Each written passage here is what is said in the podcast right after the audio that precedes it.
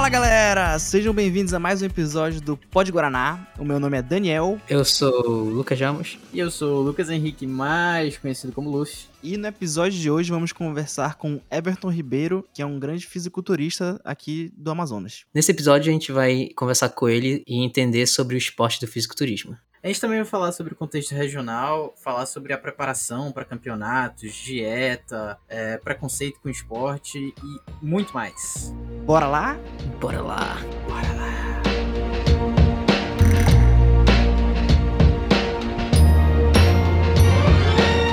A princípio, acho que seria interessante tu se apresentar para explicar pra galera quem tu é, o que tu faz e tudo mais. Beleza, vamos nessa. Então, eu me chamo, eu me chamo Everton Ribeiro, eu sou atleta de fisiculturismo, sou profissional de, educa de educação física também, sou personal trainer, é, já tenho diversos títulos como, como atleta, tenho diversos títulos como treinador de atletas também, e mais recentemente, há quase um ano e pouco, eu tô atuando é, também como personal trainer. Vai deixando claro aqui que eu e o Luffy, a gente é meio leigo, e quem manja mais aqui é o, é o Lucas. Eu. Então, Certo. a gente vai fazer umas perguntas que talvez sejam mais. já seja meio óbvia pra ti, mas que a gente não entende, sabe? Tranquilo. É, o Ramos ele é mais, mais do meio, mano. Ele já vai fazer umas paradas mais específicas, né? É o nosso maromba. Sim. Então, é, a gente podia começar apresentando pra galera o que que é o esporte do fisiculturismo.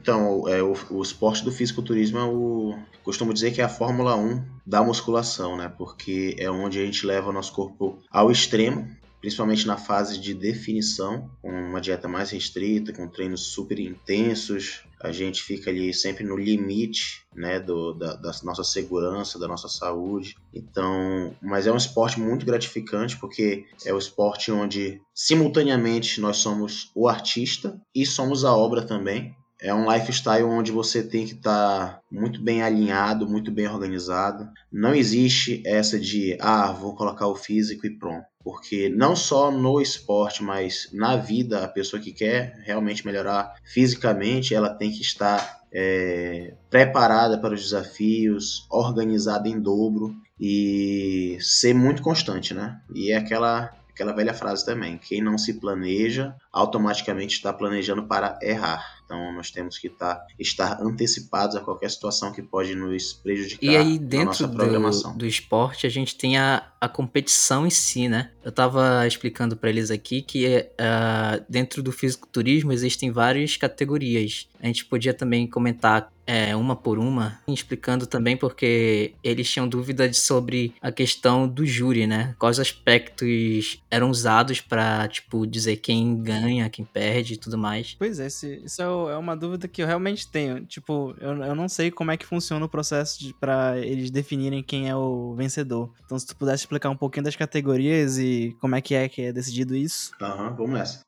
Eu vou falar primeiramente das categorias, porque o julgamento é um pouco parecido, vamos dizer assim, né? No masculino, existe basicamente, assim, resumindo, três categorias. Na feminina, são três categorias também. Sendo no masculino, tem a Men's Physique, que é uma categoria mais acessível ao público, vamos dizer assim. Então, geralmente, um atleta, quando ele está começando, a categoria ideal para ele começar no esporte é a Men's Physique, porque é uma categoria mais acessível, de um nível um pouco mais baixo. Então, ela é uma categoria onde o traje é a bermuda no palco da competição. Os atletas da Men's Physique são menos volumosos, em teoria, sim, são menos volumosos, não são tão grandes assim. Pouco depois tem a categoria Classic Physique, é uma categoria onde, onde o corpo inteiro ele é avaliado, é, desde as pernas, então o traje é a sunga, e são diversas poses também para ser avaliada. Igualzinho com a, a terceira categoria, que é a categoria mais pesada, vamos dizer assim, que é a bodybuilding.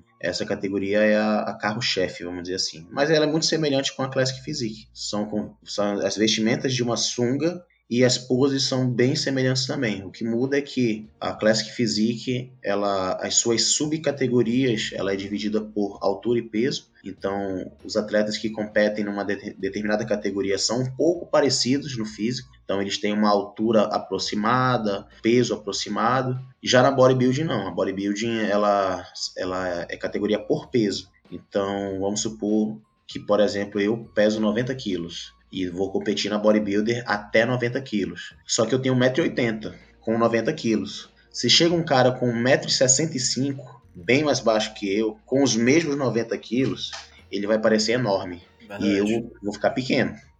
Então, É é, uma categoria que dispensa é, altura, né? Ela, ela, ela prioriza realmente o peso, consequentemente o seu volume. Ela é a categoria onde geralmente o maior é o que vence. A Classic Physique não, uma categoria onde a parte estética conta bastante. O físico realmente bonito.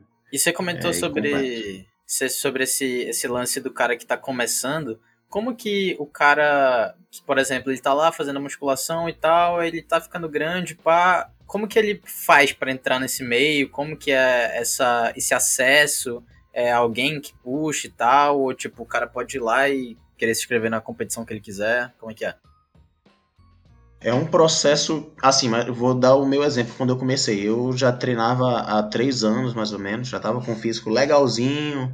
Eu comecei a ver as postagens do, do- de quem era campeão aqui em Manaus nas suas categorias, né? Aham. E aí eu vi o campeão da Men's Physique e eu, eu a categoria de bermuda, né? E quando eu vi o físico dele, eu vi que era um físico não tão longe do meu. Uhum. Então, pô, eu meio que me encaixo nessa categoria aí. Legal. Vou trabalhar firme aí uns meses e vamos ver no que que dá. Então, acredito que quando você vê um atleta onde você tem um potencial para chegar próximo daquele físico, já gera um desafio, né, de você Uhum. tentar. E aí você acaba entrando no processo, né, de uma preparação. Para entrar de, definitivamente no esporte, né, é a parte burocrática, vamos dizer assim, é, existe é, algumas etapas, né, de filiação, de inscrição de campeonato, essas coisas. Então a gente paga taxas também anualmente e por, e por campeonato Isso é, também para é em relação competir. à questão daquelas ligas de IFBB, esse tipo de coisa?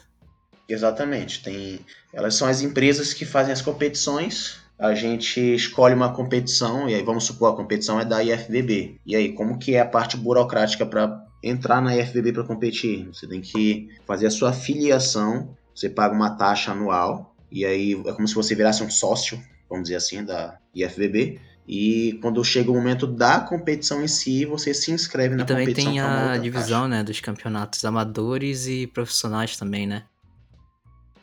É, exatamente. Já tem os profissionais também. Nós, a maioria da- dos atletas do mundo são atletas amadores. Então, quando você ganha um campeonato realmente grande, de grande porte, um campeonato de nível internacional, aí você se qualifica como profissional. Então, E- é uma minoria ainda. Mas Isso, isso eu tinha uma dúvida. Pra ganhar esse, o Procard, né? Tu precisa ser o overall daquele campeonato, na categoria que tu tá?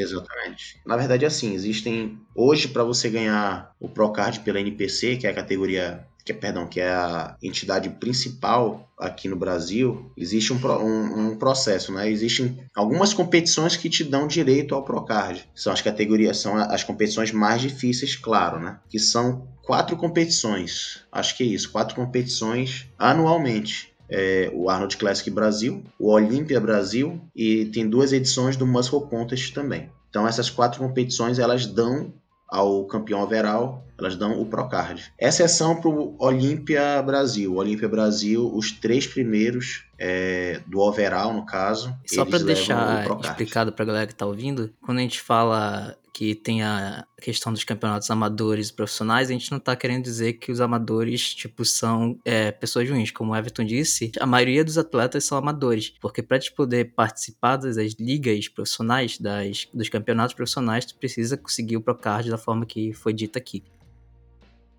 Eu nunca mencionei assim desejo de ser um profissional do fisiculturismo, é, ter o Procard no caso, porque eu sei que o buraco é mais embaixo quando você vira profissional. E eu conheço vários atletas que já competiram comigo que quando se tornaram profissional era como se eles tivessem se aposentado, porque é um nível realmente muito alto e é difícil de alcançar. Então assim, eu hoje meu grande objetivo é ser campeão nacional. Eu quero ganhar uma grande competição a nível nacional. E as grandes competições a nível nacional são as, as quatro que eu citei: o Olímpia, o Arnold, os dois Muscle Contest. Então, se eu ganhar uma competição dessa, diremos que é o meu sonho. Lógico que aí, se eu ganhar uma competição dessa, eu disputo o overall. E se eu ganhar o overall, eu tenho direito ao Procard. Será que eu aceito o Procard? É um caso a se pensar. Ah, dá pra recusar? Dá pra recusar. Ah, eu não sabia disso. Achava que, tipo, era uma coisa que tu Era ganhava meio que ah, obrigatório, né? Já é seu. Não, É, ele pode, pode tipo- recusar. Mas, assim, a, a, a- a primeira dificuldade é que para você ser um profissional, a maioria das competições, quase 95% das competições profissionais, elas não são no Brasil, são fora do Brasil.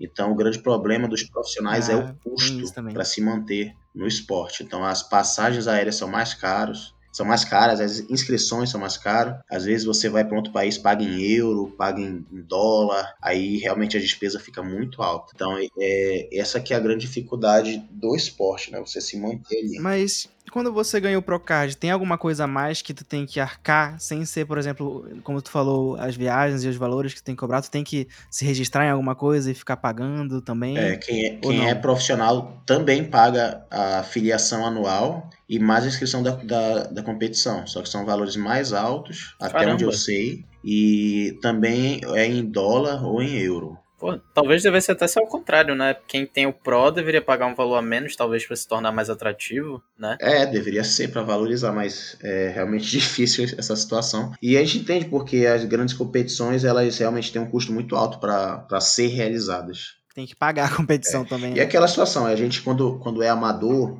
é, você vê que aqui no Brasil, o fisiculturismo amador do Brasil é, é um nível realmente muito alto. O nível amador do Brasil é como se fosse um padrão profissional lá na Europa, por exemplo. Mas Caramba. em geral, eh, se for generalizar, um amador, quando ele se torna profissional, é como se ele tivesse realmente começando do zero tudo de novo, porque no profissional é uma vida nova. E aí você nas primeiras competições, muito provavelmente não vai ter boas colocações. É, é super comum ficar em último lugar, por exemplo, e realmente leva uns anos para poder você realmente alcançar o sucesso. São raríssimos os atletas que conseguem de cara ter um sucesso no, no profissional. Então, Caramba, às do vezes, preparo físico, tem que ser psicológico. é, então às vezes é mais jogo. É mais jogo no marketing, às vezes você tem mais retorno, você sendo um amador de qualidade, ou seja, vencendo campeonatos a nível grande, claro, porque no nível amador tem grandes campeonatos. É melhor às vezes você ser um amador vencedor do que um profissional que fica em último lugar. Então tem que ser muito bem É, eu pensado. já vi situações de atletas que ganham o Pro e recusam justamente por, por essa questão de que se eles entrarem no Pro, eles não vão estar tipo, nas mesmas colocações que eles estariam no Amador, né? E aí, consequentemente, Sim. também marcas patrocinadoras é, teriam menos olhares, né, para eles. Exatamente, Sai do holofote. um pouco. E essa questão das marcas de patrocínio, elas ajudam com essa questão de, de viagem, esse tipo de coisa? É, assim, geralmente os atletas do eixo Rio-São Paulo, que estão no grande centro né, do Brasil ali, eles levam uma vantagem, né? Porque eles estão sendo vistos pelas grandes empresas. É, nós, do norte, nordeste do Brasil, é uma situação um pouco mais difícil de você ser reconhecido a nível nacional. Então, quando você tem um reconhecimento a nível nacional, com certeza as portas se abrem e abrem bastante. Por exemplo, o Rafael Brandão da vida, ah, com certeza no contrato dele com a Integral Médica, é, ele tem direito às viagens, é, hospedagem, isso aí com certeza, sem dúvida. Mas são e, e com certeza remuneração também, mas é para poucos. Assim, realmente viver do esporte, né? Você realmente levar o fisiculturismo como profissão é para poucos. Você conta assim na, nas, na- na- nos dedos da sua mão você conta o número de atletas que Realmente. vivem do esporte. Geralmente os atletas profissionais, eles são profissionais, mas eles têm uma profissão por trás para ter o seu suporte É, financeiro realmente, também. eu vejo que até os grandes, assim, que a gente segue a nível nacional, né, no YouTube, essas coisas assim, realmente eles têm um trabalho à parte pra se manter, né? Sim. E voltando àquela parte lá do campeonato, que é, era uma curiosidade que eu, eu tinha, é, porque já eu gosto de esporte, né? Já participei de alguns campeonatos de futebol, jiu-jitsu, enfim. É, como que é o sentimento de tu, de tu se preparar e tal? É, eu não tenho noção mais ou menos de quanto tempo de preparo vocês levam para uma competição, mas imagino que seja um tempo considera considerável.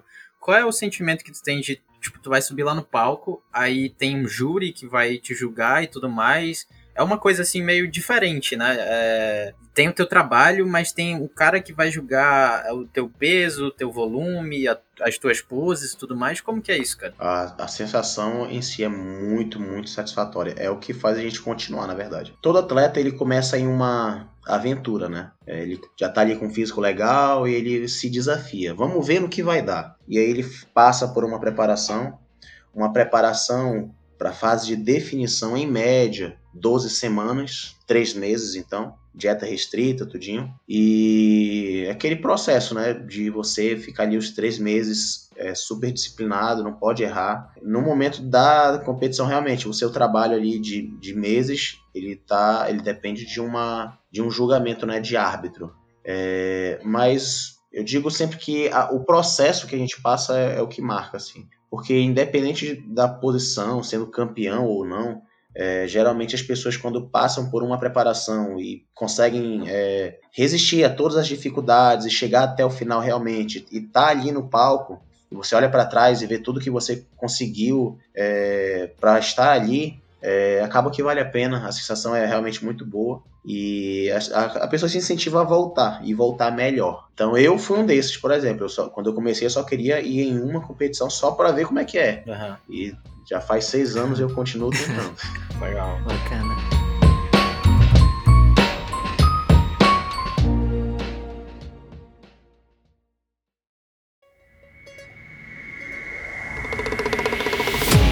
Relação à questão dos campeonatos, é porque a gente não citou, por exemplo, coisas que são importantes em cima do palco, né? Que o júri vai avaliar. Como, por exemplo, as poses, é, a condição que tu vai subir dentro do palco, né? O volume e tudo mais. Sim, pintura também. Pintu... Sim, falando na pintura, teve até uma situação, né, que tu passou, que deu problema com pintura. Foi horrível.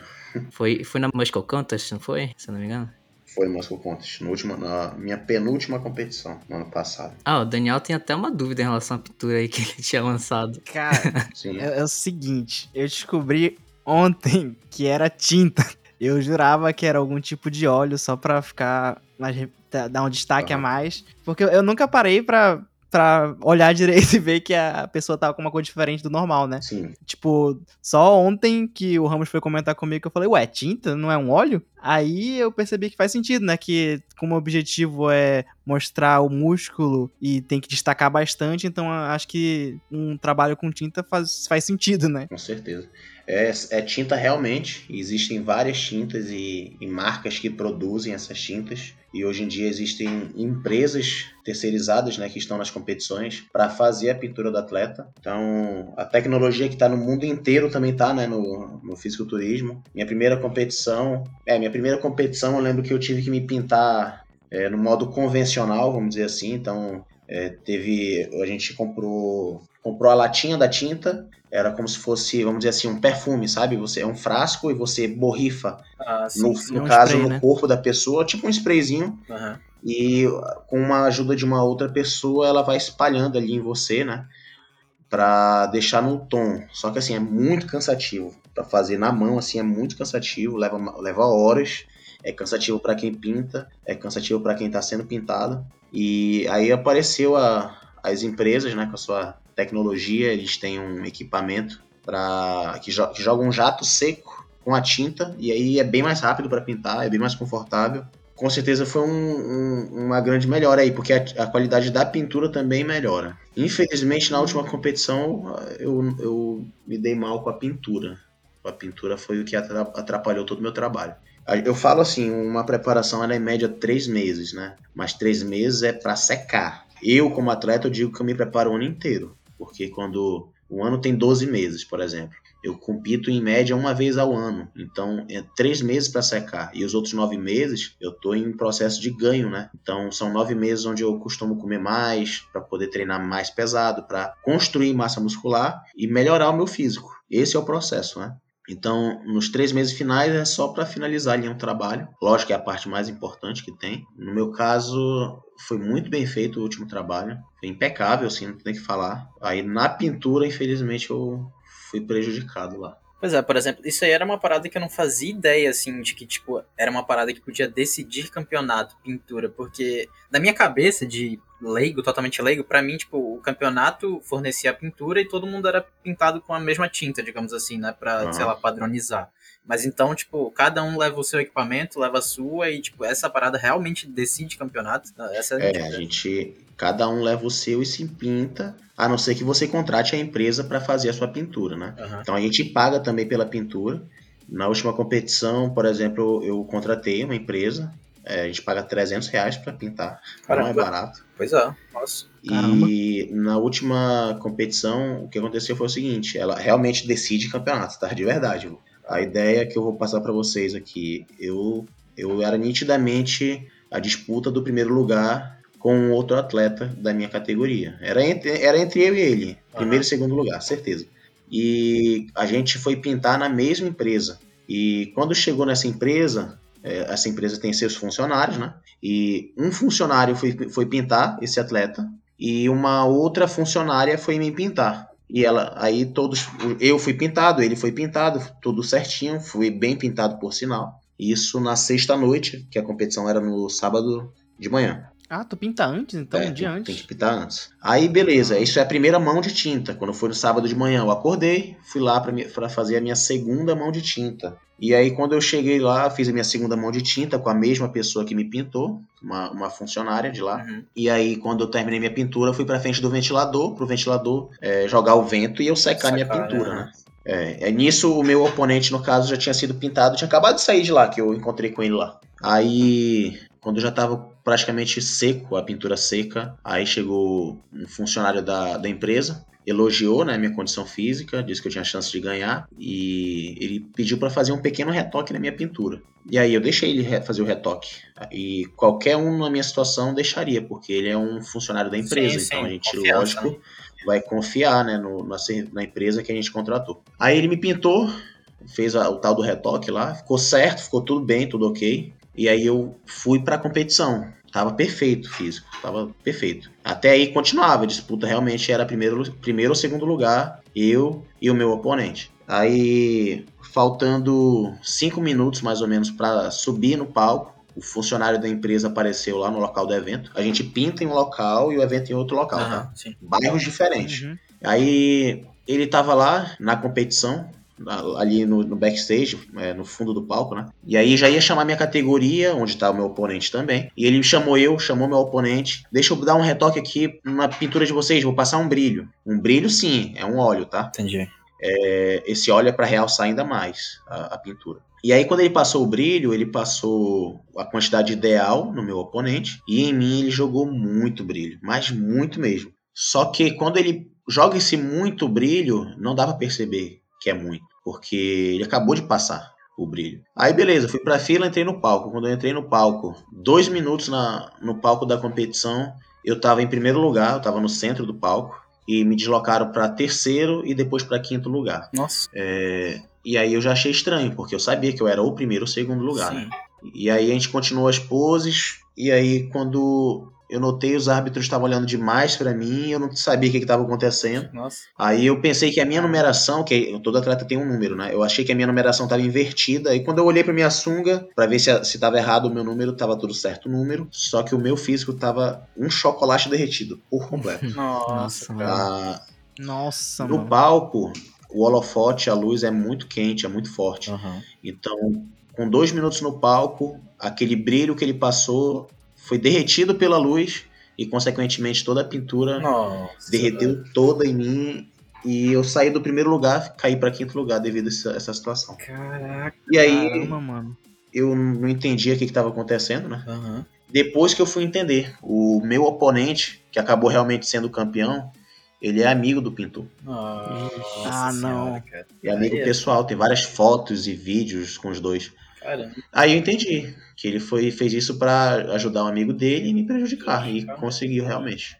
Nossa, essa parte eu não sabia. Nossa, Caraca, velho. Isso, isso não dá um processo, é. cara? Eu não sei se dá, mas ser sincero pra vocês, não dá nem pra processar porque o problema não foi da empresa, porque o, o, o funcionário fez o que ele podia fazer dentro da empresa, né? Aham. E quando ele errou em mim foi no brilho em cima do palco ali, quer dizer, atrás do palco, já em cima da hora. Só que aquele local onde ele estava já não era a empresa, ele estava no local do evento e ele foi fazer o brilho na amiga, na, na broderagem ali, né? Parceiro. Só que é, eu aceitei também, né? Lógico que eu não- ia desconfiar dele. Sim, sim. É, aliás, falam que esse cara ele era o melhor profissional do Brasil de pintura. Então não tinha como eu desconfiar Sim. do cara, né?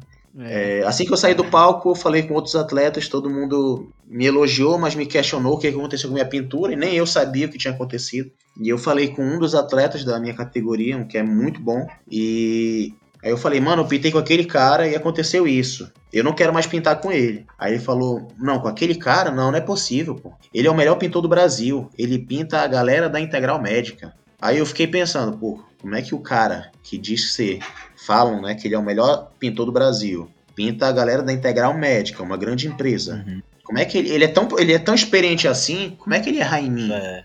Estranho, né? E aí. Suspeito, né? aí logo depois eu soube que ele é amigo do, do meu oponente lá, aí pronto, eu fiquei deu pra entender tudinho. Fechou as contas. Caraca, cara. Mas esse, esse, Caraca. esse tipo de coisa, assim, é, é- não, claro, né? É um- uma coisa séria e tal. Mas, tipo assim, tem muita história, assim, cabulosa de, de prejudicar o outro e tal, né? Véspera de campeonato ou coisa assim, velho. Rapaz, pior que essa minha eu ainda não vi não, ó. Caraca. essa a minha foi a pior que eu já vi. doido, cara. É. E eu, eu fiquei chateado, sim, fiquei muito chateado porque eu vim de longe, vim de Manaus, gastei uma grana, me dediquei. Pô, um ano de preparação, né? Como tu falou. É, o ano inteiro me dedicando pra chegar lá. Eu, eu acho que eu tinha condição de ser campeão, sim. E não foi justo o meu julgamento por causa de erro de terceiros, né? Então, pra mim, é uma grande oportunidade que escorreu da minha mão de finalmente ser campeão nacional, né? Então, mas tem que ter paciência. Eu, eu sou novo ainda, tenho, tenho 26 anos. Se, se esse rapaz que foi o campeão lá, se ele teve algum tipo de influência pra que me prejudicassem na pintura, é porque ele tava com medo de perder. É verdade. É, é, é verdade. E ele é um grande atleta a nível nacional, ele é muito conhecido, então um cara do porte dele, uma, uma celebridade do esporte, então ele realmente ele é meio que obrigado a ganhar, ele não pode perder. É um cara que tem muita muita relevância no esporte. Aí perder pra mim, que é um cara, sabe, meio que não tem tanto tanto nome a nível nacional, não ia ficar muito legal pra ele. Então tudo tem uma influência, né? Esse camarada que me pintou errado, é, infelizmente, um mês depois, 40 dias depois da competição, eu soube que ele faleceu de Covid. Nossa. Caraca, Nossa. Ele, ele, e eu acho que foi lá no evento que ele me pintou. Eu acho que foi lá que ele pegou. Nossa, porque toda a trajetória, assim, que eu fiquei sabendo que ele, ele ficou mais de 20 dias internados. Aí depois faleceu. É, ma- e onde ele teve aglomeração foi lá no evento. Então eu acredito que tenha sido por lá. Nossa, Nossa, que mano. Que doideira, velho. E pra quem tá ouvindo e não pegou. Porque eu imagino que tenha gente que não, não consiga entender como é que a tinta, tipo, possa prejudicar uma pessoa. Como o Everton falou, no, no próprio campeonato a luz lá é muito forte, né? Aí se tu pega, imagina um cara pálido, branquelo. Se ele vai naquela luz sem tinta nenhuma, meio que estoura, né? Tu não consegue. Ele É, reflete. reflete, não tem como Parecia um ver. espelho. É, não tem fibra, não tem sombra, não tem nada, tu não consegue ver nada. E o contrário também é verdade. Se tu, por exemplo, como exagerar no brilho, tu não conseguia ver fibra, né? Parecia que não tinha densidade, algo assim. É, derreteu completamente. Nossa, É, acaba cara. com o shape. A luz é muito forte, então quem é, quem é atleta assim bem branquelo passa dificuldade, porque tem que estar escuro, não tem jeito. É, a, a tinta, quando ela, tá lá- quando ela tá na medida, ela realça a musculatura. É, aparece as separações musculares de uma forma melhor, a profundidade dos cortes do, de cada ventre muscular. Então ele é uma a pintura realmente é algo que faz ganhar a competição. E da mesma forma que se for uma, uma pintura ruim, faz perder competição também, porque é, eu, tenho, eu tenho foto, inclusive, da, do físico que eu tava é, na, na manhã da competição, né? Eu acordei, aí eu tirei uma foto lá e quatro horas depois, quando eu já tava no palco, é impressionante como caiu o meu físico por causa da pintura. É quatro horas só de diferença. Destruiu completamente assim o trabalho. Então tem uma grande influência realmente. É, é muito triste isso. E já conectando essa parada da, da pintura, é, que tá tudo ali na, na hora da competição, subir no palco e tal, as poses, cara. Como que, assim, como que são definidas essas poses? É, todo mundo faz a mesma pose e, e é, cada categoria tem poses específicas e tal? Como é que é isso? É, cada categoria tem pose específica. É, Quem pede as poses é o árbitro. Hum, E tem uma sequência, então o atleta que é inteligente, ele treina a pose, ele treina inclusive na sequência que o árbitro pede, para ele estar esperto lá na hora da competição, né? Então, é, Então o árbitro fala antes a pose, é isso? é, o árbitro ele vai pedir a pose, exemplo, duplo bíceps de frente, aí os atletas fazem, todos fazem essa pose. Aí ele espera um tempo, olha para todos os atletas, faz a sua avaliação. Aí ele pede outra pose, os atletas fazem e aí eles são avaliados novamente. É porque assim, Dani, essa sequência já é conhecida, entendeu?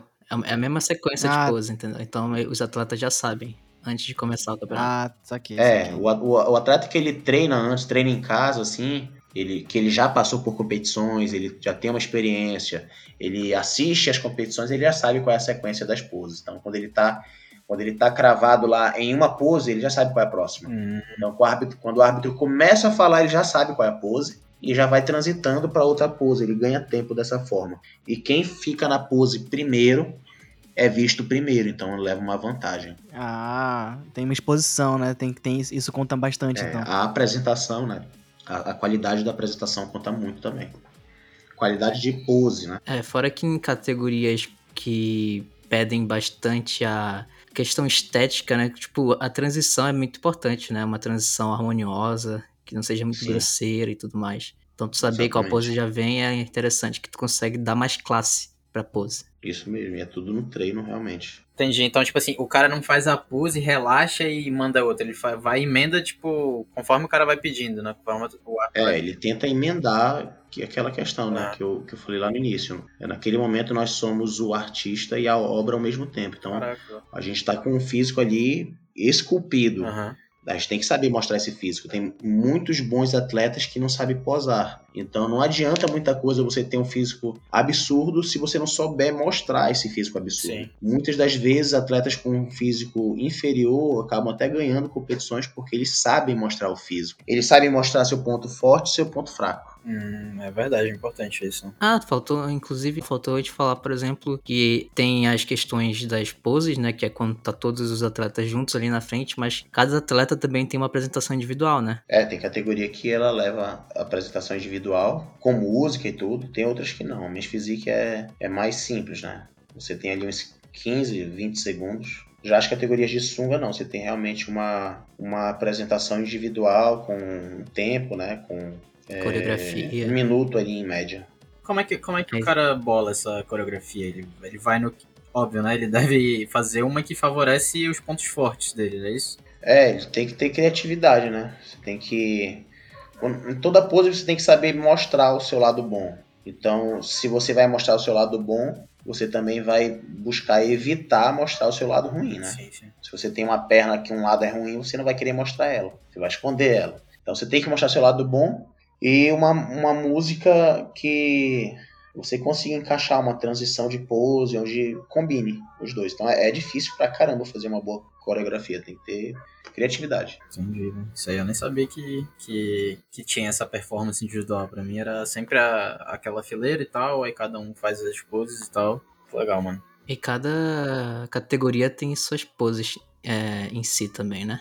Sim, Isso é algo, inclusive, que eu fico meio chateado, porque eu gosto, eu gosto da categoria Men's Physique e eu acho muito chato ser só pose de frente, pose de costa. eu também acho.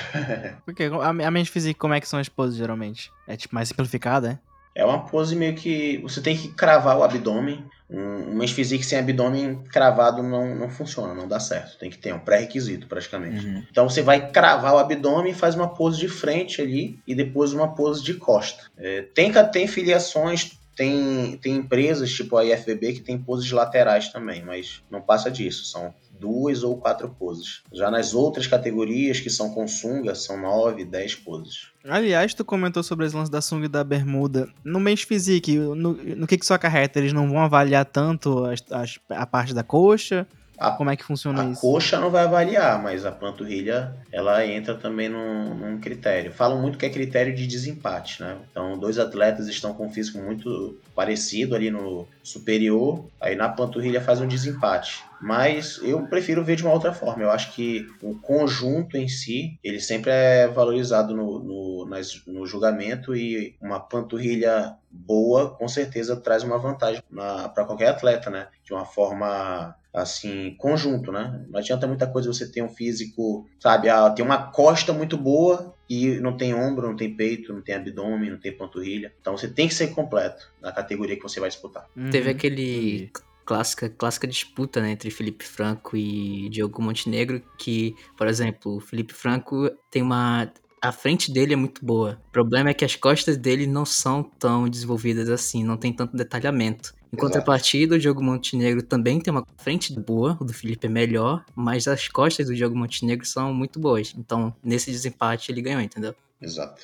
É o conjunto. Fora a questão de, por exemplo, um atleta tem que estar condicionado, com volume e, e proporcional, né? Com os músculos proporcionais. Sim. Esses são é, os árbitros, né? Eles falam que esses são os critérios mesmo, né? Critério para julgamento. É, é o volume muscular, é a definição muscular, proporção dos músculos e simetria dos músculos. Então, é, volume, né? Você tem que estar grande. É, é, definição, você tem que estar seco, sem gordura. Simetria, você tem que ter, por exemplo, lados parecidos, vamos dizer assim. Né? Vamos supor que você faz uma pose lateral ali, que tem que mostrar a lateral da coxa. É, simetria seria que todos os seus membros fossem semelhantes, vamos dizer assim. Que não é tão difícil assim. O difícil é proporção. Proporção é você, sabe, não, não pode ter uma, uma perna enorme e um tronco menor, sabe? Ou um tronco muito sim, sim. grande e uma perna fraca. Tem que estar realmente tudo em equilíbrio, tanto o membro superior como o membro inferior. E aí é a estrutura física também. Tem, pode ser que tenham atletas que tenham uma, uma envergadura muito grande, braços muito compridos e que tá, de repente não favorece tanto nas poses. Ou atletas que tenham uma coxa muito comprida e também acaba não favorecendo. Então, é, aí a parte genética também, né? A forma que você veio ao mundo, geneticamente falando, ela pode te, favore te favorecer de repente uma competição. É, dessa parte da genética, existe algum, tipo assim, uma altura ideal, assim, que tu fala, pô, é, não ideal, mas digamos assim, pô, os atletas com essa altura geralmente se destacam mais, existe isso? Não, não tem, porque depende muito da categoria. Tem categoria, é, como eu falei, tem categoria que é por altura, Hum. então quando é categoria por altura, você sempre vai competir contra pessoas que são Próximo. de uma altura semelhante. Então é justo, né? Assim como tem categorias que já não, não enfatiza a altura. E tem categoria em que a, a altura pode ser um fator chave. Por exemplo, é, tem uma categoria no, no profissional que se chama 212. É 212 libras, que significa 96 quilos. Então você tem um limite de peso para bater, que é 96 quilos. Se você for um cara de 1,80m com 96 quilos, você vai ter X físico. Uhum. Se você for um cara de 1,55m com os mesmos 96 quilos, você vai parecer um, um, um cara enorme e vai deixar ó, o cara de 1,80m parecendo um, um magro, entende? Sim, sim. Então, nesse caso, um baixo se sobressai. É, a gente tava falando sobre as categorias, né? E tu falou no começo sobre o overall. Tu pode me explicar como é que é esse overall? Sim, assim, por exemplo, é, na bodybuilding existe bodybuilding até 70. De lá vai sair um campeão. Bodybuilding até 80 quilos. De lá vai sair um campeão da até 80 quilos. Bodybuilding até 90, tem seu campeão. Bodybuilding até 100 quilos, tem seu campeão. Já foram quatro campeões aí. Uhum. Bodybuilding acima de 100 quilos, tem um campeão, já são cinco atletas. Esses cinco atletas, que são os cinco campeões das subcategorias, vamos dizer assim, esses campeões se enfrentam e o campeão dessa disputa é o campeão dos campeões, que é o overall. Ah, entendi. É o melhor de todas as subcategorias daquela categoria que ele tá inserido. Isso. É é a competição das competições, então. É tipo o top dos top. É, é isso.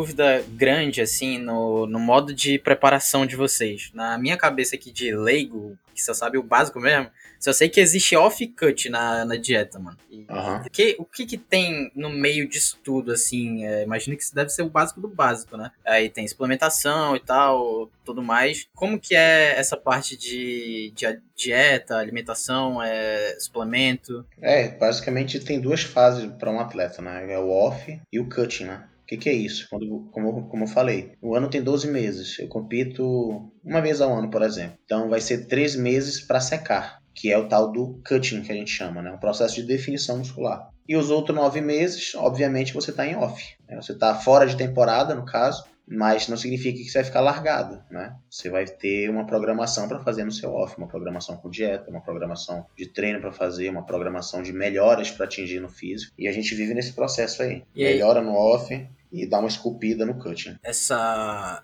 essa questão da dieta mesmo, entrando nos alimentos, por exemplo, é baseado em caloria e tal, ou tu fala, tipo, não, eu não posso comer, não posso comer pão, aí em tal, tanto tempo eu tenho que ficar de jejum, não posso comer isso, não posso comer aquilo, como é que é? Isso depende de cada profissional, depende de como ele vai trabalhar, depende do nutricionista que está sobre, que tá na supervisão. É, não existe preparação igual, não é receita de bolo, né?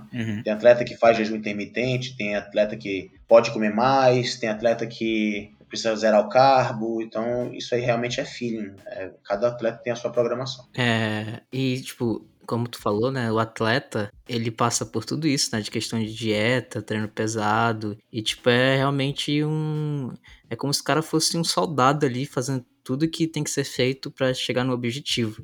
E tem uma coisa que me incomoda, é um assunto até polêmico, mas tem, é uma coisa que me incomoda bastante. É acompanhar esses caras, tipo, que, como você, é, são atletas de fisi- fisiculturismo que passam por tudo isso, e depois vem um cara de comentário de Facebook, Instagram, que só comenta de uso de anabolizante, como se fosse só usar isso e tu, pronto, construiu o shape dos sonhos. Eu busco evitar esse tipo de contato. Pessoas que para mim botam mérito nisso, eu ignoro. Ignoro completamente. E rola muito isso, Ever- Everton? Porque, tipo, você vê, assim, a galera, por exemplo, não só com você, mas com algum colega teu e tal, é, rola muita galera, tipo, atribuindo só a isso mesmo? Eu não digo que é atribuindo, mas todo mundo pensa que é fácil, né? Aham. Pensa que é só colocar os produtos e você precisa fazer nada Acordar um que vai dia... melhorar. E Não é assim. Acordar um dia gigante Não é e tal. assim. Você vai ter que ralar do mesmo jeito, vai ter que treinar pesado do mesmo jeito, vai ter que fazer dieta do mesmo jeito. E se não fizer, não vai ter resultado. Você pode até piorar, pode até engordar. Não tem jeito. Treino e dieta realmente aqui vai conduzir o processo. E pior que eu já vi atleta até falando que usa quantidades menores do que, por exemplo, influencers de youtuber que são saradinhos e tal. E aí vão lá e tacam o pau no, no cara que compete usando isso, sendo que, tipo, não vou dizer necessário, né? Mas é algo que, pô, vai, tipo, te ajudar bastante no esporte de alta performance, né? É, potencializa. É esporte de alta performance. Todo esporte, na verdade, é alta performance. Né? E saúde é até um nível. Passou de certo nível, é alta performance. Então, o atleta tem que saber onde ele está pisando e o que ele quer, onde ele quer chegar. É, tanto que os atletas têm acompanhamento médico direitinho, né? E tudo mais. É, alguns têm, outros não. A grande maioria é amadora, a grande maioria são pessoas que não têm condições financeiras para ter um acompanhamento realmente refinado de parte médica. Eu mesmo, por muito tempo, eu não tive nenhum acesso, nenhuma, nenhum auxílio dessa parte. Então, porque quando a gente está começando, geralmente são pessoas que eram, vou dizer assim, marombeiros. Você só quer ver onde é que vai dar, né? E aí você não... Até você cair de cabeça e, de fato, se sentir um atleta, é, é um buraco, né? É um abismo, tem uma diferença muito grande. Então, de- demora bastante. As pessoas que são mais jovens, que, que estão iniciando, às vezes não têm condição financeira também para ter um acompanhamento médico. Então, você tem que ter coragem também, né? É, tu chegou a comentar do financeiro aí. É, tá aí uma dúvida que eu tenho. As, as competições, tu, tu recebe bem pelas competições ou, ou no começo é meio complicado e só depois que tu consegue ganhar bem com isso? É, no, fisiculturismo amador, a gente não recebe dinheiro, mano. Você pode ganhar a maior competição no Caramba, nível amador, você não ganha dinheiro. doido. Só ganha Caramba. dinheiro quando é no nível do profissional. Aí você ganha.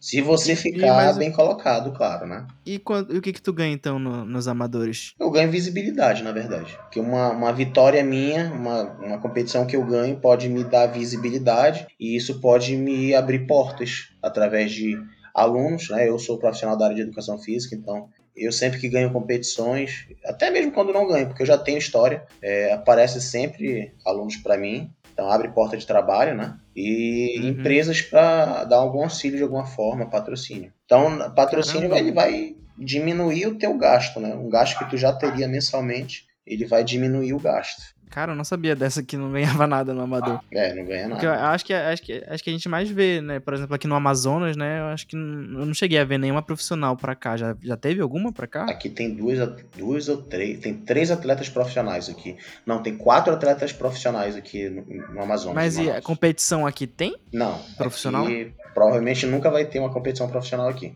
Caramba. É só em São Paulo, Mas, Rio de Janeiro. mas o que, que tu acha que tá impedindo de chegar pra cá? A gente está muito longe do grande centro. É muito mais fácil dois ou três atleta- atletas do Amazonas ir lá para São Paulo do que trazer todo mundo que tá para lá trazer para cá. Uhum. Então lá é o grande centro, lá é capital, assim, né? É economia alta, então é tudo para lá, é tudo lá que acontece. É, Isso é uma parada geral, quase assim, né, cara? Aqui, pela questão logística e questão de, como você falou, de econômica e tudo mais, é, é muito complicado as coisas chegarem aqui. E falando também sobre essa parte que você citou da, de conciliar, né, com a, com a tua profissão de, de personal e tudo mais, é, eu imagino que de- deve ser tranquilo ou não, tipo, porque você já tá ali no ambiente de academia e tal. É, por exemplo, é diferente de um cara que, sei lá, ele, sabe, tem duas profissões que são muito distantes, sabe? Tá correndo um sonho ou não, também é, é muito complicado. Não, é difícil também. Na verdade, quando a gente está em off, que é o período que eu tô agora, a gente está comendo mais, tá mais disposto, tá mais feliz, é, emocionalmente tá mais tranquilo também. É mais fácil nessa fase. Assim como se fosse em qualquer outra profissão, seria mais fácil devido à fase. Aham. Eu tenho mais liberdade agora. Mas quando é a fase de definição, é, é muito cansativo, né? Porque a gente trabalha em pé. No caso, eu atendo de manhã, tarde e noite. Então é o dia todo em pé. Cansa demais, comendo muito pouco, uma fome muito grande. E a gente tenta enganar a fome bebendo água. Só que é um desgaste muito grande. É, emocionalmente, fisicamente. Cansa demais. Então, lá na reta final é realmente bem difícil. Qualquer profissional, na, na verdade, na reta final passa dificuldade. E nesse período de cut, tu chega a fazer um jejum pra tentar, tentar queimar essas gorduras ou não? Não, não, eu particularmente não preciso, eu tenho facilidade. Falando isso porque eu, eu atualmente tô fazendo jejum mais porque eu descobri que comigo funciona e eu não sinto tanta fome. Aí eu cheguei a perder uns quilos agora. né? Eu queria ver a, a opinião de alguém que é mais musculoso.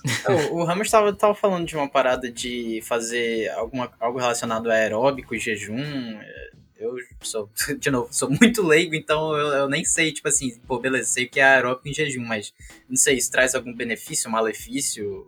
O Ramos comentou que existe uma certa polêmica aí. Mano, traz benefício sim.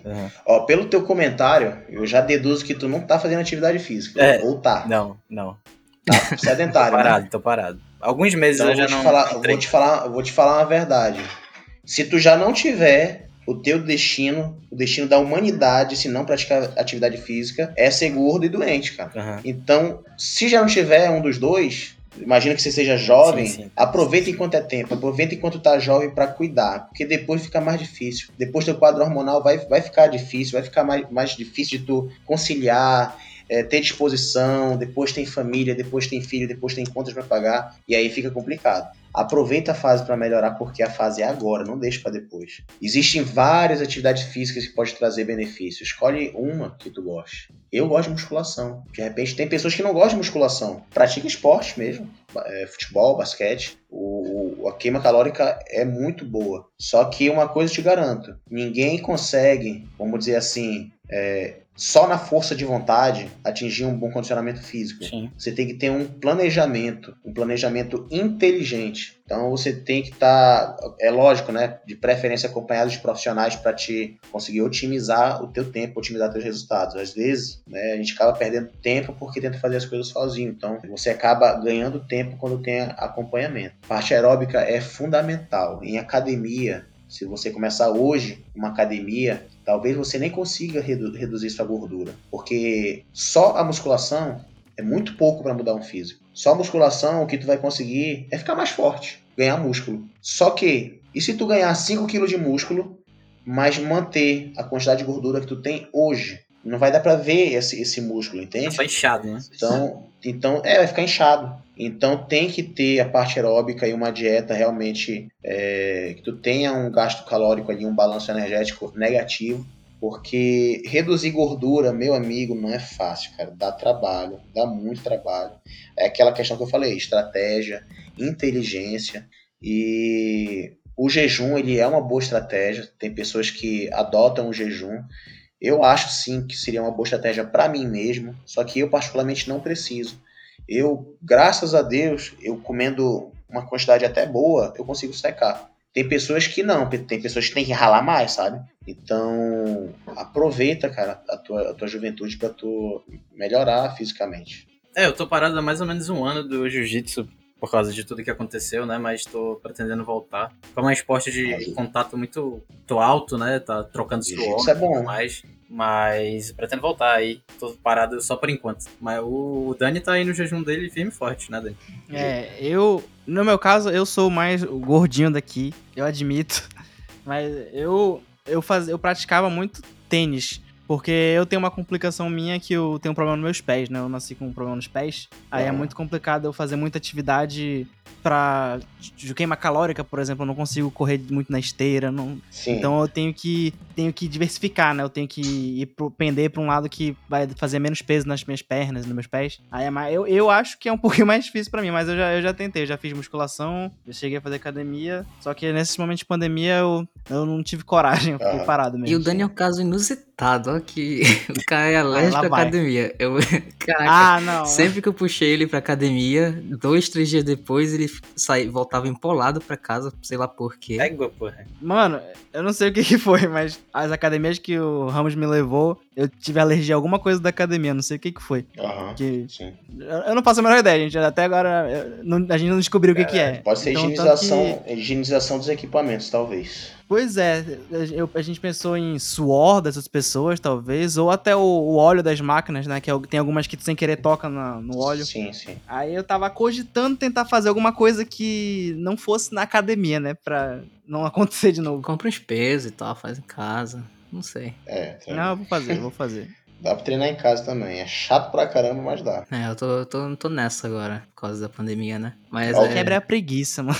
Eu conheço muita gente na pandemia que, que relatou que ganhou 10, 13, 15 ah, quilos, é, viu? Foi uma parada difícil. Agora já Eu ganhei uns quilos e eu né? perdi com jejum, cara. Então eu consegui voltar porque eu tava. Não que eu tivesse, tava bom, mas eu voltei porque eu tava antes da pandemia. Uhum, Aí agora eu só tenho que começar alguma atividade para equilibrar, né? É, no, no, meu caso eu perdi, né? Que sem academia, sem todo esse gasto calórico, eu fico com menos fome. Uhum. E aí eu tenho dificuldade, né? Pra, pra crescer assim. Então eu, tenho, eu tinha que comer muito. E acabou comendo menos. Eu comecei a fazer isso só agora, né? Então estragou foi tudo. É, imagina. É, se manter intacto é difícil. Geralmente as pessoas ou caíram, perderam peso ou ganharam peso. Ficar em equilíbrio é difícil, realmente. É, mas é possível, a gente, a gente vai conseguir. E, cara, eu queria te perguntar uma coisa que eu vejo, como por exemplo no caso da, da, da do uso de anabolizantes e tudo mais, que tem muitos esses comentários nocivos, né, e tal. Se tu vê que tem muito preconceito com a galera do... não só do fisiculturismo, mas também de quem malha, de quem é o famoso bombado, né, e tal.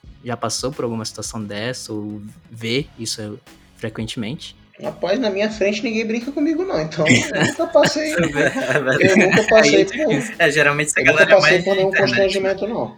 É o famoso, o famoso raivoso da internet, que só fala na internet, né? Na frente. É, mesmo. na internet todo mundo fala, né? Mas eu, graças a Deus, eu nunca tive nenhum problema. Eu sou, eu sou uma pessoa que tem postura também. Eu sempre mantive uma, uma, uma conduta boa também, de trabalho, sabe? Então, eu nunca tive dificuldade não. Lógico que o, o ambiente onde eu frequento é, é mais fácil, né? Eu vivo em academia. É, na academia que eu frequento é, existem profissionais, são pessoas que gostam realmente de treinar. Então, estamos todos em casa, né? Mas se me colocasse em um local muito diferente, lógico que os olhares iam mudar, né? Eu lembro, eu lembro quando eu viajei, né? Que eu fui para Fortaleza, eu tinha acabado de ser de uma competição, estava bem seco ainda. E os olhares das pessoas para mim eram muito diferentes. Aí, não sei o que eles comentavam, né? Mas que eles olhavam meio, meio estranho assim para mim, eu lembro. É foda isso. E, tipo, tem um preconceito em específico que pô, eu queria que a galera que tem esse tipo de pensamento começasse a ver um pouco mais do esporte para mudar essa, essa imagem que eles têm. Que é a questão do cara achar que porque o cara malha, que sei lá o que, sei lá o que, que o cara é tipo burro, que o marumbeiro é burro. Tipo, que primeiro que pra ti chegar num, num nível profissional, não profissional, digo, de, de liga profissional, mas, tipo, ser um atleta, né? É muito, é muito estudo, tipo, pra te entender o que tu tem que fazer para melhorar teu corpo, tipo, seguir toda a tua dieta e tudo mais. Não é, tipo, qualquer cara burro que vai conseguir fazer isso, né? Não, ele tem que ser, tem que ser muito inteligente. para você é, não se sabotar, né? Para você entender o processo. É, eu aprendi o processo e hoje eu preparo pessoas também. Então, é aquele negócio que eu falei, a academia tá aí para todo mundo treinar, nutricionista tá aí para todo, pra todo mundo contratar. Só que quem é que vai no extremo no físico, no, na academia e com relação à nutrição? É o fisiculturista. Então, tá longe de ser é, algo que ah, é só na raça. Não, você tem que ter muita inteligência para você gerar estratégias para chegar no seu objetivo. É, e tem, tem uma coisa que em relação aos tipos de esporte. Porque, por exemplo, dentro de esportes assim que tu usa peso e tudo mais, tanto do corpo né, quanto de negócio, a gente tem musculação, tem calistenia, tem o crossfit. Eu sou leigo em relação ao crossfit. Talvez você, como profissional da educação física, possa tirar essa dúvida que eu tenho que, tipo, pela visão que eu vejo da galera comentando, não é um esporte muito. Assim, falando como leigo, se eu estiver errado. não é um esporte que, tipo, te dá muita segurança, assim, na hora da execução e talvez não te dê tanto resultado quanto a musculação. Fala uma rixa, né? Tipo, musculação e crossfit, assim, eu só vejo em rede social, mas eu sei que acho que é meio que uma rixinha, assim, eu tô enganando. É, na verdade, assim, porque a, o crossfit que a gente vê, pelo menos na internet, é, são pessoas com movimentos, é, vamos dizer assim, movimentos agressivos para as suas articulações, movimentos de impacto, é, são movimentos perigosos, então, o, o, a chance de lesão é muito grande. Esse é o problema, a chance de lesão. Eu tenho pessoas que eu conheço que faziam musculação, aí foi fazer o crossfit lá, que cansou de musculação, aí se machucou. Né? Então você tá num risco ali de machucar lombar, machucar punhos, ombro. Então, quando você se lesiona, às vezes fica com uma patologia, aí é mais complicado, né? Então, a segurança dos equipamentos de uma musculação, eu particularmente acho melhor. Né? Eu, como profissional da área, eu poderia atuar como, como um professor do CrossFit também, eu sou habilitado para isso, mas eu não, minha metodologia é musculação, eu gosto de trabalhar com musculação. Acho que tem seus perigos sim fazer crossfit, a não ser que você tenha realmente um acompanhamento profissional no crossfit, um professor é, cauteloso para te ensinar a parte técnica, que não é fácil. Eu mesmo, se fosse fazer crossfit, eu teria dificuldade. E no crossfit também tem competições e competições difíceis, então eles merecem sim o seu respeito também. E essa rixa da musculação com crossfit da internet é apenas uma brincadeira mesmo, mas é, eu, na visão profissional, eles têm sua importância. É, quem não gosta de musculação, é, que faça crossfit, é melhor do que ficar sedentário é, mas fazer com segurança. É, todo esporte é válido, né? Isso mesmo. E eu queria entrar, pra gente chegar no fim do programa, que é a parte do cenário daqui do norte. O cenário daqui do, de Manaus está crescendo? Está crescendo bastante. Nós ainda somos poucos, mas quando a gente vai para as competições de fora, essas competições grandes, a gente sempre consegue trazer bons resultados e fazer um barulhinho lá fora também. Ainda somos poucos, mas os poucos que tem, que competem lá fora são bons realmente. Então, ah, e pra gente concluir aí, tu quer deixar algum algum direcionamento, algum link, falar sobre tua consultoria ou algo do tipo pra galera que tem interesse? Dá pra ter, entrar em contato comigo pelo Instagram. É a única, é a única rede social que eu uso. É, eu tenho duas contas no Instagram. Uma é a é underline Everton Ribeiro, a minha conta pessoal. Eu uso mais ela, na verdade. E tem uma conta profissional que eu uso ali para postar alguns resultados de alunos. É uma conta que é nova, é recente, que é, é Ribeiro Team. Então, através dessas duas contas dá para ter contato comigo. Então é isso. Então, é Quem tiver interesse, entrar em contato com o Everton. Obrigado aí por participar, por ceder um pouco do seu tempo. É, muito obrigado por você dar esse tempo aqui pra gente. Nada, obrigado. Eu agradeço pela oportunidade. Tamo juntos. Então é isso, galera. Falou. Falou. Falou, boa noite. Boa noite. Boa noite.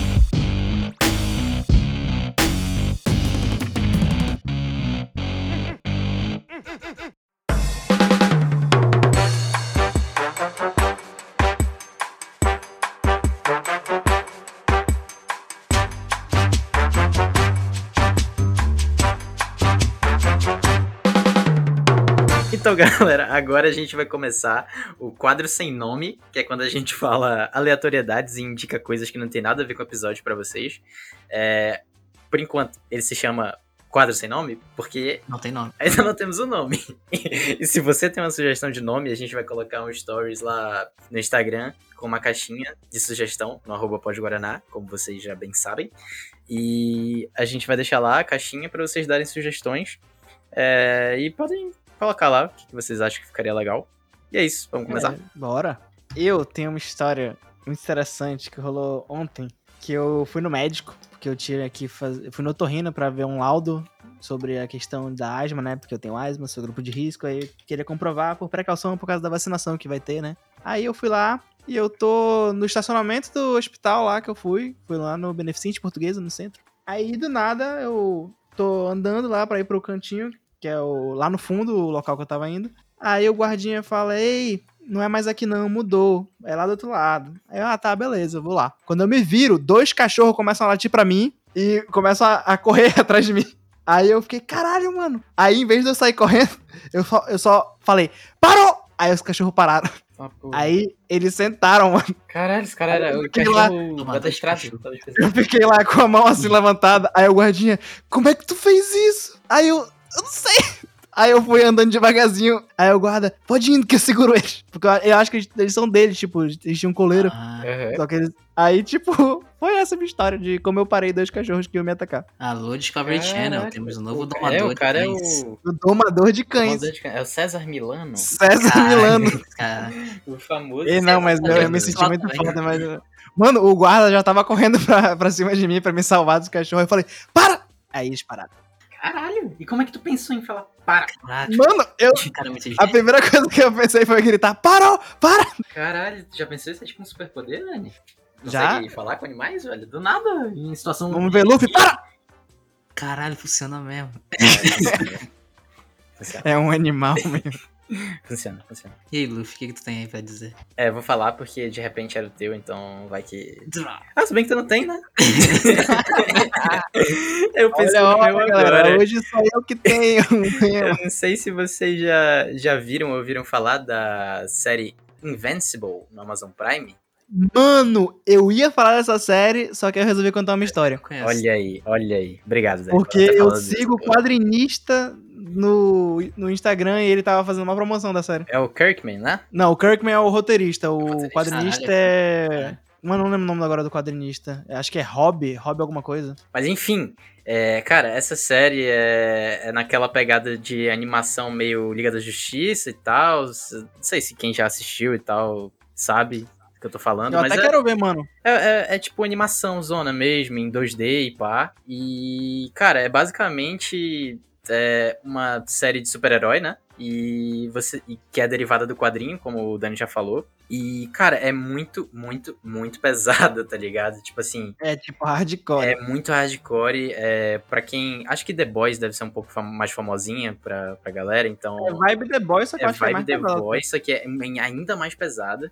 E, tipo, como é animação, eles não têm meio que uma barreira, assim, de custo, de orçamento pra efeito especial. É, É. muito, entre aspas, fácil, assim, de você fazer. Muito mais fácil do que se fosse live action, né? Obviamente. É. Pra você fazer sangue espirrando por todo lado. Esse e gente negócio de orçamento pra fazer séries, eu percebi, tipo, no filme, no- na série do, da Marvel, do, do Falcão lá, né? Com Falcão. sim. Soldado Invernal, que, caraca, mano, a produção é muito boa. É importante, é totalmente né? diferente Importante. desses outros Não, mas a. Marvel é outro É, nível, né? Eles é, devem dar Tem um nível de orçamento, cara, é incrível. Caraca, parece um filme, hein? Parece que você tá vendo um filme. Sim, sim.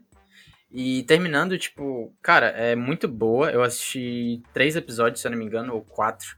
Eu não Só tenho saíram certeza. três, eu acho, não? Pois é, eu não, é, exato. Eu não tenho certeza de quantos episódios tem, mas eu estava assistindo da tarde desse episódio que a gente tá gravando. E, cara, tá muito bom. Sério, tipo, o roteiro é bom, a animação é boa. As, é, tipo, os personagens são interessantes, tá ligado? Tudo que acontece muito legal, lá né? é meio que um, não, não é uma cópia, como é tipo, eles fazem uma paródia, paródia, né? Uma é, paródia. exato, uma paródia da Liga da Justiça. Então você tem ali quem seria o Batman, quem seria o Super-Homem, quem seria o Flash e tudo mais. Só que de uma maneira, tipo, muito pesada, né?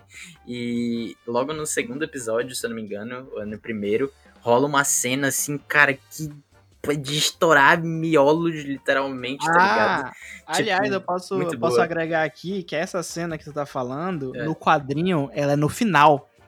E os caras resolveram mudar ela de lugar pra dar um, um drama, né? Pra fazer os. O, Sim, o toda assim, se empolgar mais, né? Aham. Aí eles fizeram isso. Então já dá pra linkar, já dá pra jogar pra galera que se eles gostarem da série, vejam um quadrinho que vai ser uma história um pouquinho diferente. Sim, sim. E aliás, eu lembrei o nome do quadrinista, Ryan Otley. É isso. O cara é muito foda. Grande muito foda. Ryan Otley. Grande. Brabo.